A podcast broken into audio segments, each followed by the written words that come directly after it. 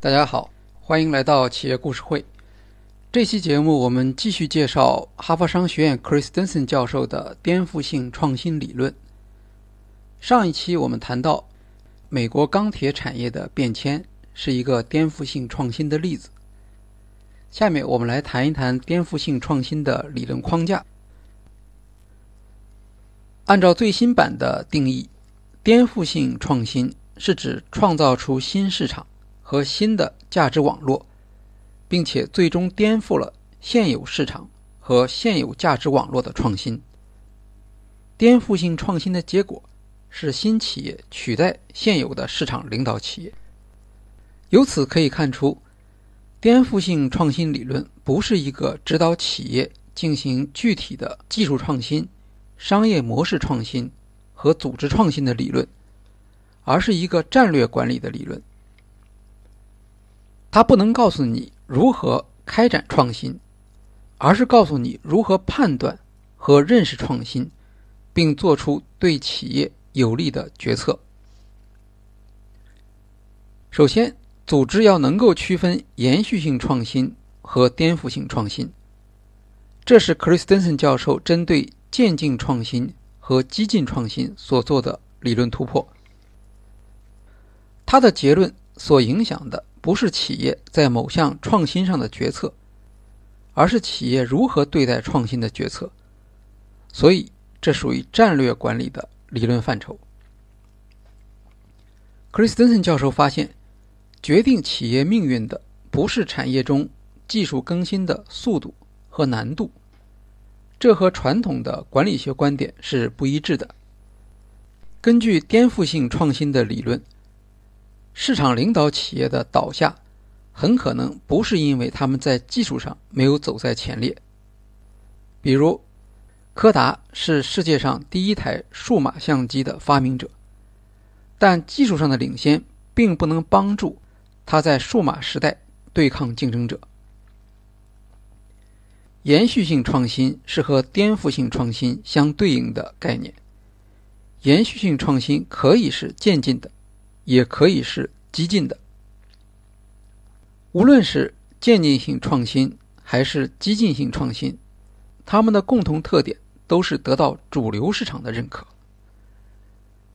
延续性创新几乎不会动摇现有市场支配企业的地位，颠覆性创新则刚好相反，它的产品一开始往往不被主流市场所认可，因为他提出的是一个新的。服务于主流以外市场用户的价值主张，所以他对当时的市场领导企业缺乏吸引力。Chris Denson 教授反对仅仅从渐进创新和激进创新的角度来理解创新，因为这一对概念假定创新的市场前景是可以分析的。然而，从多个行业的历史来看，几乎所有事先。对颠覆性创新的预测都是错误的。当一项颠覆性创新出来时，没有人知道它的市场前景。所谓市场分析和财务预测、计划等等都是没有用的。企业只能假定自己的判断都是错的，随时准备接受失败和做出改变，通过学习和否定自己来跟上市场。而通常，只有创业企业能够做到这一点，大企业是很难这样做的。因为如果大企业这样做，他们的业绩就会出现大起大落，管理层就会下课。延续性创新和颠覆性创新的这一划分，在实际上已经影响了高技术创业企业的投资。许多成功的投资基金吸收了这一思想。他们在新技术或新模式出现的早期就敢于投资，尽管当时没有历史数据来对这类颠覆性创新进行分析。因为开始的时候，颠覆性创新服务于非主流用户，它的市场通常比较小，现有的企业不愿意进入这个市场与新企业展开竞争。可是等到市场增长之后，现有企业却往往发现自己已经远远落后于新企业了。同样，作为投资人，如果等到新技术和新模式的市场前景明朗的时候，也就错过了投资的机会。那么，现有的大企业或市场领导企业应当怎么办呢？他们可以成立一支独立的投资基金，将投资基金的业务与企业的主营业务分开来。在创业领域中，还有一个非常热门的词叫做 MVP（Most Minimum Viable Product），最简化版本的可行产品。意思是说。不要等到产品做完善再上市，只要具备最基本的功能就可以上市。这和过去的产品开发理念是不一样的。尽管过去也强调抓住机会，尽快上市，但通常会要求上市的产品至少要达到与原有产品功能相仿，或者应该比原有产品更有优势，否则。不会有用户愿意放弃已有的产品而采用新产品。然而，这是典型的延续性的创新思维方式。颠覆性创新认为，简陋的新产品，他们的价值主张与原有产品不同，本来就不是为主流用户服务的。而那些新的用户能够为自己找到产品的用途，他们并不在意产品上的种种不完善之处。在最简化版本上市后，通过观察新用户如何使用颠覆性创新的产品，新企业可以快速地提高产品的功能。这样做的效果远胜于闭门造车，指望靠自己来打造完美的产品。克里斯·登森教授的理论还对以往的管理学概念有所发展。在战略管理课堂上有一个概念。叫做先行者优势，这是指率先采用某项技术或解决方案的企业，在市场竞争中拥有优势。可是我们经常看到的情况是，大企业或市场领导者很快就追赶上来，他们可以增加投资，采用模仿战略，挖来技术人才，利用销售渠道。总之，有很多办法可以打败创新者。Chris Denson 教授认为，如果一家企业的创新属于延续性创新，它的先行者优势就比较脆弱，因为你攻击的是一个主流市场，争夺的是主流市场上的用户。现有企业和市场领导企业必然全力反击。而市场领导企业往往在人力资源、财务资源、技术能力、销售渠道等方面都拥有优势。无论是价格战还是长期竞争所必须的产品改进能力，现有的管理良好的市场领导者都是很难动摇的。相反，如果一项创新属于颠覆性创新，新企业不去攻击市场领导者的主流市场和主流用户，那么竞争对手就会很难对付。市场领导者往往将资源用在主流市场上，和当前的主要竞争对手搏杀。在新的往往是低端的产品市场上，现有企业不占有优势。就像美国钢铁产业的案例。只有短流程炼钢厂才能在螺纹钢市场上实现利润，并且逐渐增加份额，直到1979年，突然将长流程钢厂彻底赶出螺纹钢市场。当短流程钢厂站稳低端市场之后，它可以继续改进来进攻更高端的市场，而长流程钢厂却不能反过来进攻螺纹钢市场。因为它本来就是赚不到钱，才被赶出这个市场的。早期的时候克里斯汀森教授对颠覆性创新的例子，往往专注于那些在一开始产品和服务功能上比不上现有产品和服务的行业。它们的特点是价格便宜、个头小、功能少、操作要求低，当然利润也比较低。主流企业看不上这样的创新，也不知道这是不是颠覆性创新。他曾经分析过一个美国挖掘机行业的例子，在二十世纪的二十年代，美国有三十二家由蒸汽机驱动的挖掘机企业。当时出现了一种新技术，采用汽油机做动力的挖掘机。在市场上的前二十五名公司里面，有二十三家顺利地从蒸汽动力跨越到汽油动力，因为这是比较典型的延续性创新。在此期间，还发生了很多的延续性创新，现有企业都能够顺利的存活。接下来，挖掘机的作业方式由缆线控制。变成液压控制，这个转变的过程从二战之后开始，一直到六十年代，速度不算快，但结果却和之前的延续性创新完全不一样。在五十年代时，美国大约有三十家缆线挖掘机企业，到了七十年代，只剩下四家跨越到液压挖掘机。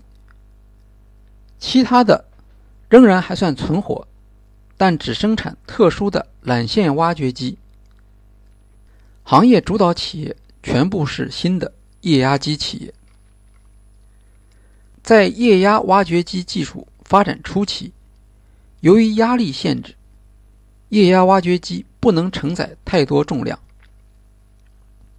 缆线挖掘机的载重能力是液压的八倍，伸展距离。也远远超过液压挖掘机。在当时的主要市场，采矿、下水道等大型挖掘工程里面，液压挖掘机完全没有用。没有顾客会愿意购买这种工作能力不足的机器设备。但在民用建筑方面，由于液压挖掘机体积小，能够在狭窄的空间里作业。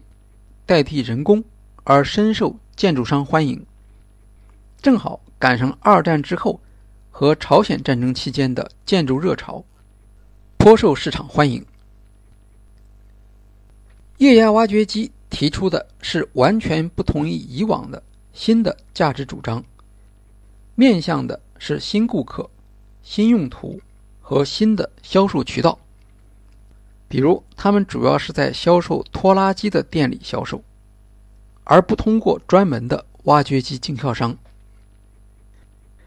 他们改进的速度很快，随着液压系统密封性的提高，功能越来越强，直到最后完全占领了挖掘机市场。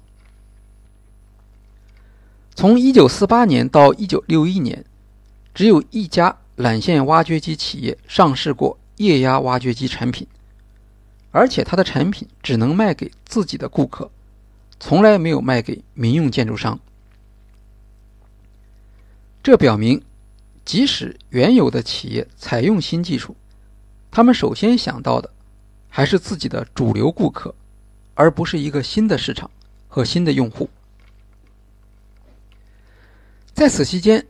传统缆线挖掘机厂商的经营业绩非常好，并且持续增长。一九六六年是传统挖掘机企业利润最高的时候。从这一年开始，液压挖掘机的效能超过缆线挖掘机，逐渐进入挖掘机的主流市场。此后，缆线挖掘机节节败退。这个改变。和美国钢铁产业的变化很相似。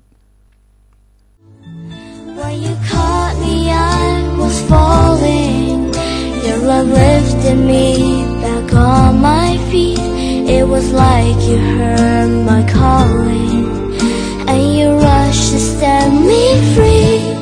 When i found you i was weird 回顾过去当时的缆线挖掘机企业有更好的选择吗？Chris denson 教授认为很可能没有因为顾客不需要液压挖掘机而是希望他们来改进缆线挖掘机。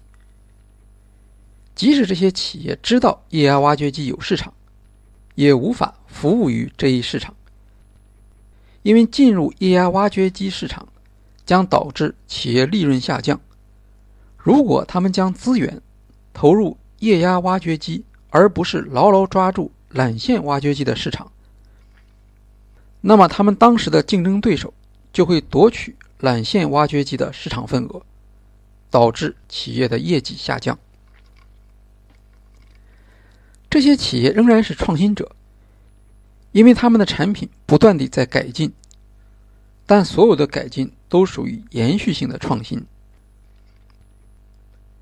缆线挖掘机企业没有选择颠覆性创新，不是因为缺乏技术能力，而是为了更好的给顾客和股东创造价值，保持业绩。传统缆线挖掘机企业的管理层是称职的，但恰恰是这些称职者的决策导致了企业的失败。这就是克里斯滕森教授所说的。创新者的窘境，也可以说是两难处境。企业管理良好，拥有技术创新能力，也愿意为创新投入。可是管理层却陷入左右为难。如果他们选择了颠覆性的创新，企业业绩下降，管理层就要下课；而如果他们满足于延续性的创新，企业就会失去未来。有人说，克里斯滕森教授的运气实在是太好了。二十世纪九十年代中期，正是互联网对传统产业构成全面冲击的开始，也就是历史上的互联网泡沫。像美国在线这样的新企业的市值居然能够超过老牌企业时代华纳，引起传统产业。和传统产业管理者的恐慌，市场上急需理论来解释这种反常的现象。克里斯滕森教授在一九九七年出版的《创新者的窘境》，正是当时企业高管们所需要的。他的理论令人信服地解释了为什么市场领导者的正确决策却会导致企业走向失败。他的影响力甚至超出了商业界。在《创新者的窘境》出版后不久，克林顿政府的国防部长科恩请他介绍一下自己的研究成果。他以为只是国防部的官员们想要开阔一下自己的视野，去了之后却发现，台下坐的是美国参谋长联席会议主席、陆军部长、海军部长、空军部长。和他们所有的副部长、部长助理，他开始对着这些军人讲长流程和短流程炼钢。讲完之后，美国参谋长联席会议主席问他：“你恐怕不知道我们为什么请你来吧？”他回答说：“我的确不知道。”参谋长联席会议主席告诉他：“对美国来说，苏联就是钢铁产业中的板材生产商。”而恐怖分子，则是螺纹钢生产商。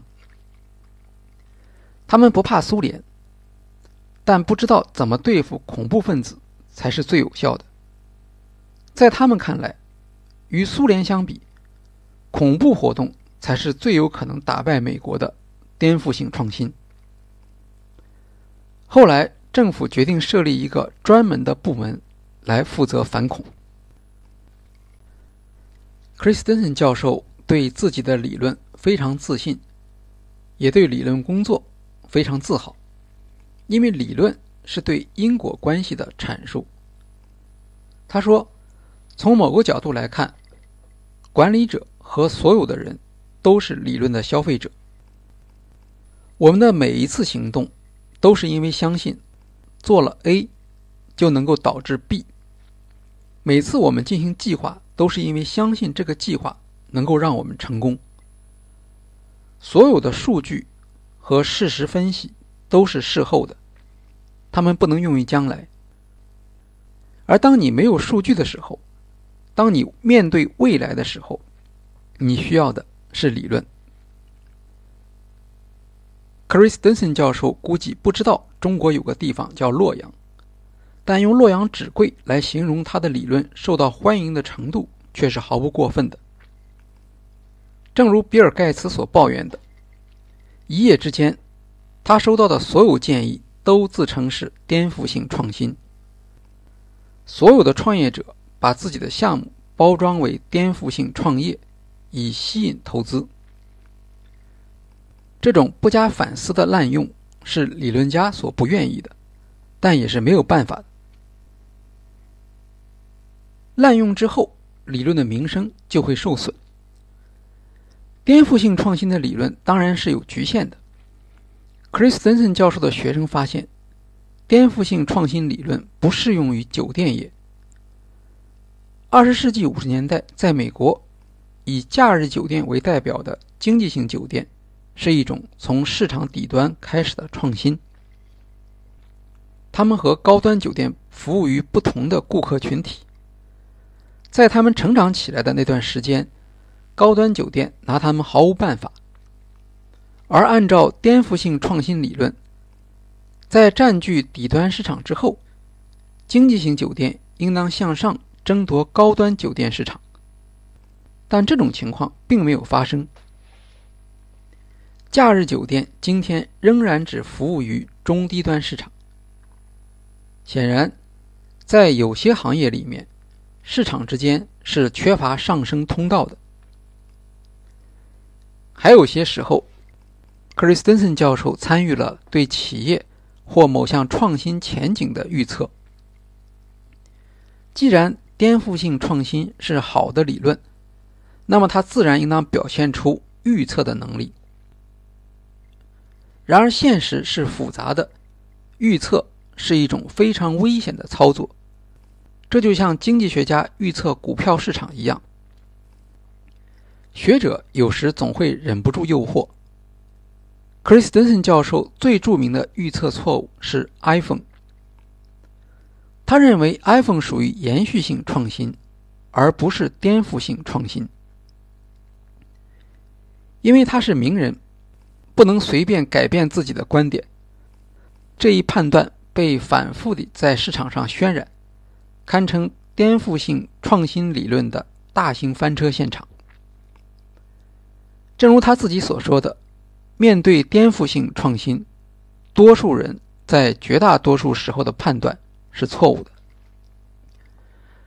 与此形成对照的，却是乔布斯本人对颠覆性创新理论的欣赏。《乔布斯传》里面披露了他最喜欢读的一些书，其中就包括《创新者的窘境》。我们也可以看到，乔布斯的一些做法与颠覆性创新理论是一致的。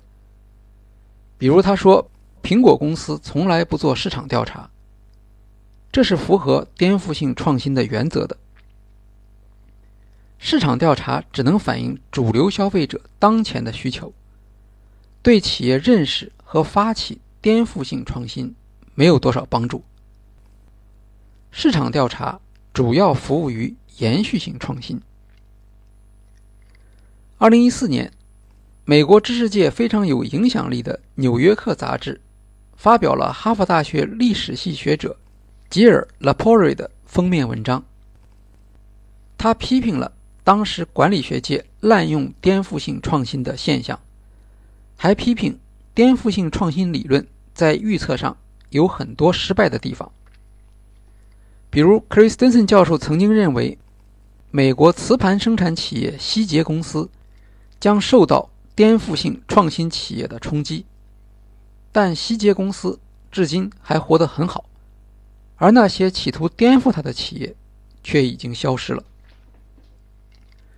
同样，经过五十年的。短流程炼钢厂颠覆性创新的冲击。长流程炼钢厂的代表，美国钢铁公司仍然是美国最大的钢铁企业。吉尔·拉波里在知识界很有影响。他还曾经担任哈佛商学院迈克尔·波特教授的助理，对管理学界也不陌生。他的文章影响很大，对 Christensen 教授颇有打击。他平日里是一位温和的教授，但在反驳吉尔·拉波里时，还是动了肝火。他说：“理论会有一个发展的过程。”吉尔·拉波瑞所说的问题，已经在后续的论文中得到了解决，而他没有去阅读这些文献，作为学者是失职的。Christensen 教授对颠覆性创新的滥用也很担心。二零一五年，他专门在《哈佛商业评论》上发表文章，再次强调颠覆性创新是一个有特定含义的概念。如果不加反思地随意使用，在理论所规定的条件不具备时，他的预测也会是错误的。然而，他的告诫对于企业界大概没有多少作用，反而让他自己显得过于固执。比如，他认为 Tesla 不属于颠覆性创新，因为 Tesla 的产品走高端路线，服务于主流市场。根据同样的原则，他认为 Uber 也不属于颠覆性创新，因为 Uber 既不是服务于低端市场，也没有创造出一个新的与过去相区隔的市场。相反，他认为 Airbnb 属于颠覆性创新。Airbnb 是从低端市场起步，并且它的用户并不是酒店市场的。主流用户为什么 Christensen 教授特别强调理论概念的严谨性，反对将任何一个成功的创新都归入颠覆性创新呢？这主要是为了理论本身的独特性或身份识别，特别是要和相近的和过去的理论进行区分。Christensen 教授说。他能够提出新的理论，首先是源自对现有理论的不满足，比如之前的渐进性创新和激进性创新理论。按照这一理论，现有的企业擅长渐进性创新，而在面对激进性创新时会失败。他们失败的原因是创新能力不足，或忽视创新。而这样的解释是缺乏说服力的。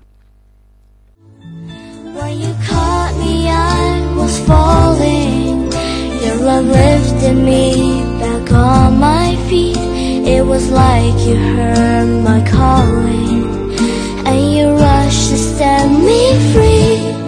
When i found you i was welcome 当时他看到麻省理工大学一位叫 rebecca henderson 的教授他提出一个理论。这位教授在研究制作集成电路的光刻机技术创新时发现这项技术经历了三代技术创新。在每次创新时，前一代企业的领导者都失败了。Henderson 教授的研究发现，这些领导企业肯定不是因为自满和惰性而失败。他发现，和新企业相比，原有企业对渐进性的技术投入比较多，但他们主要的问题是利用新技术的能力或效果远远不如新企业。他将技术创新分为两类，一类是部件改革，一类是架构改革。在部件改革时，原有企业做的比较好。而当架构改变时，原有企业就表现的不好。他还解释说，架构改变时，原有企业表现不好的原因，是因为一定的产品架构决定着组织的结构和人员的互动，这些是比较难以做出适应性的变化的。Henderson 教授已经看到了渐进性创新。和激进性创新这对概念的局限性。他注意到，有一种类型的创新是现有的市场领导企业难以认识和采用，也就是我们刚才所提到的，现有的领导企业利用这种新技术的能力和效果，远远不如新企业。Christensen 教授沿着这一思路继续挖掘，想看看究竟是哪些因素妨碍了市场领导企业使用新技术。他将销售、营销、财务、一般管理和资本市场对企业的要求等等因素都考虑进去，终于提出了一个颠覆性创新理论的概念。对于市场领导企业，重要的不是区分渐进性创新和激进性创新，而是要区分延续性创新和颠覆性创新，并且知道。自己在面对颠覆性创新时有哪些选择？有意思的是，哈佛商学院迈克尔·波特教授对颠覆性创新的看法。迈克尔·波特是战略管理大师，有人觉得颠覆性创新理论抢了波特教授的风头，大家对他的理论不再像从前那样关注了。在二零一五年出版的《理解迈克尔·波特》这本书的附录里，收录了一次对波特教授的访谈。他谈到对颠覆性理论的看法。他说这是一个非常有用、影响力强大的理论，而且他认为用他自己的价值链分析可以解释颠覆性创新。他说：“所谓颠覆性创新。”与技术创新不一定有关系。新企业一定是提出了一种新的、与传统企业大不相同的价值主张，而原有的市场领导者因为企业资产独特性的限制，无法跟随这一主张。如果他们也采用相同的价值主张，那就会损害自己的企业。当这种价值主张逐渐得到主流市场。主流用户认可之后，颠覆性创新的企业就取代了原有的企业和市场领导者。当然，Christensen 教授恐怕未必会喜欢波特教授这样来解释颠覆性创新，这也就是他为什么强调概念准确性的原因。否则，思想的原创性就会受到怀疑。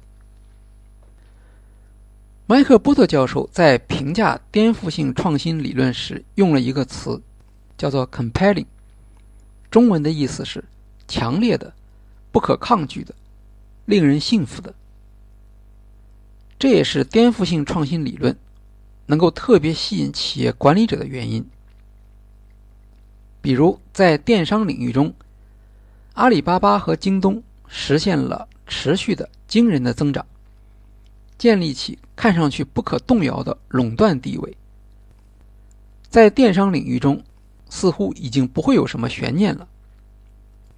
但拼多多还是在众目睽睽之下逆势崛起。我们可以用颠覆性创新的四条标准来看拼多多。首先是从低端市场开始，并持续改进。其次。是现有的企业走向高端市场，给拼多多留下了下沉市场和非主流的用户群体。第三是现有企业难以在新市场中竞争，这个市场的确是阿里巴巴和京东难以触及的用户群体。第四是新企业逐渐渗透主流市场，取代原有企业，目前这一点还没有实现。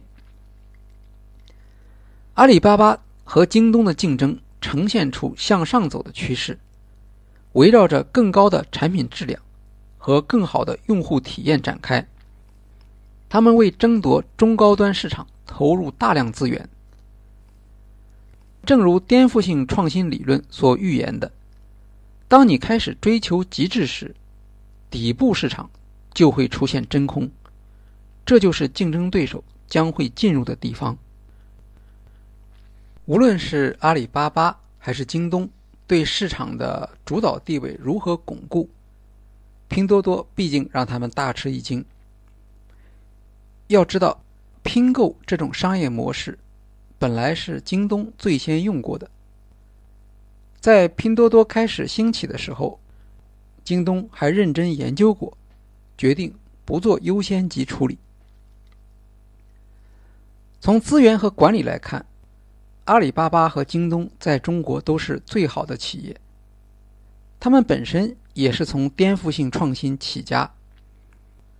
但在新一代企业面前，仍然遇到强大的挑战。这就是波特教授所说的颠覆性创新理论的冲击力。作为商学院教授，Chris Denson 还有一个特长，他很会讲故事。当大家都在用“颠覆性创新”这个术语的时候，他却鼓励学生从另一个角度来看待创新，比如著名的。麦当劳奶昔故事。奶昔是麦当劳销售的一个产品。他们请来咨询公司，想知道如何增加奶昔的销售。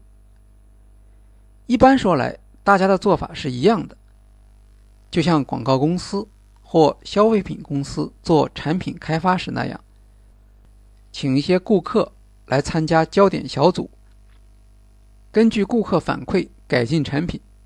比如推出新的口味，麦当劳费了不少力气，结果发现这些改进对销售没有产生什么影响。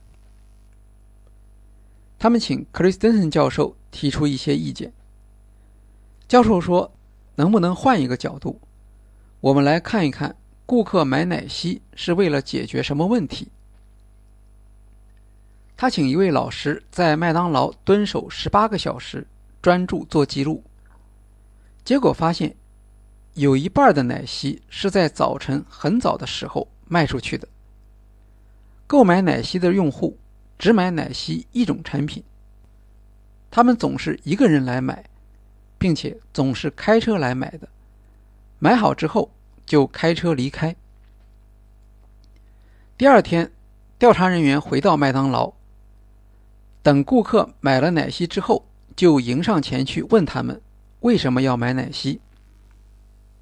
他们发现，用户往往要想一想，才能回答这个问题。总结起来，大清早买奶昔的，通常是一些需要开车很长时间才能到达办公室的人。他们不希望自己十点钟的时候就开始觉得饿，而奶昔则是帮助他们解决这一问题的方案。他们也尝试过其他食品，比如香蕉、甜甜圈、巧克力条之类。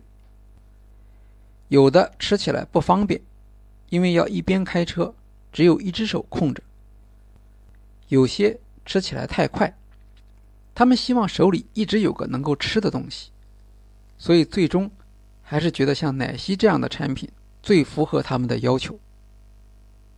结论是。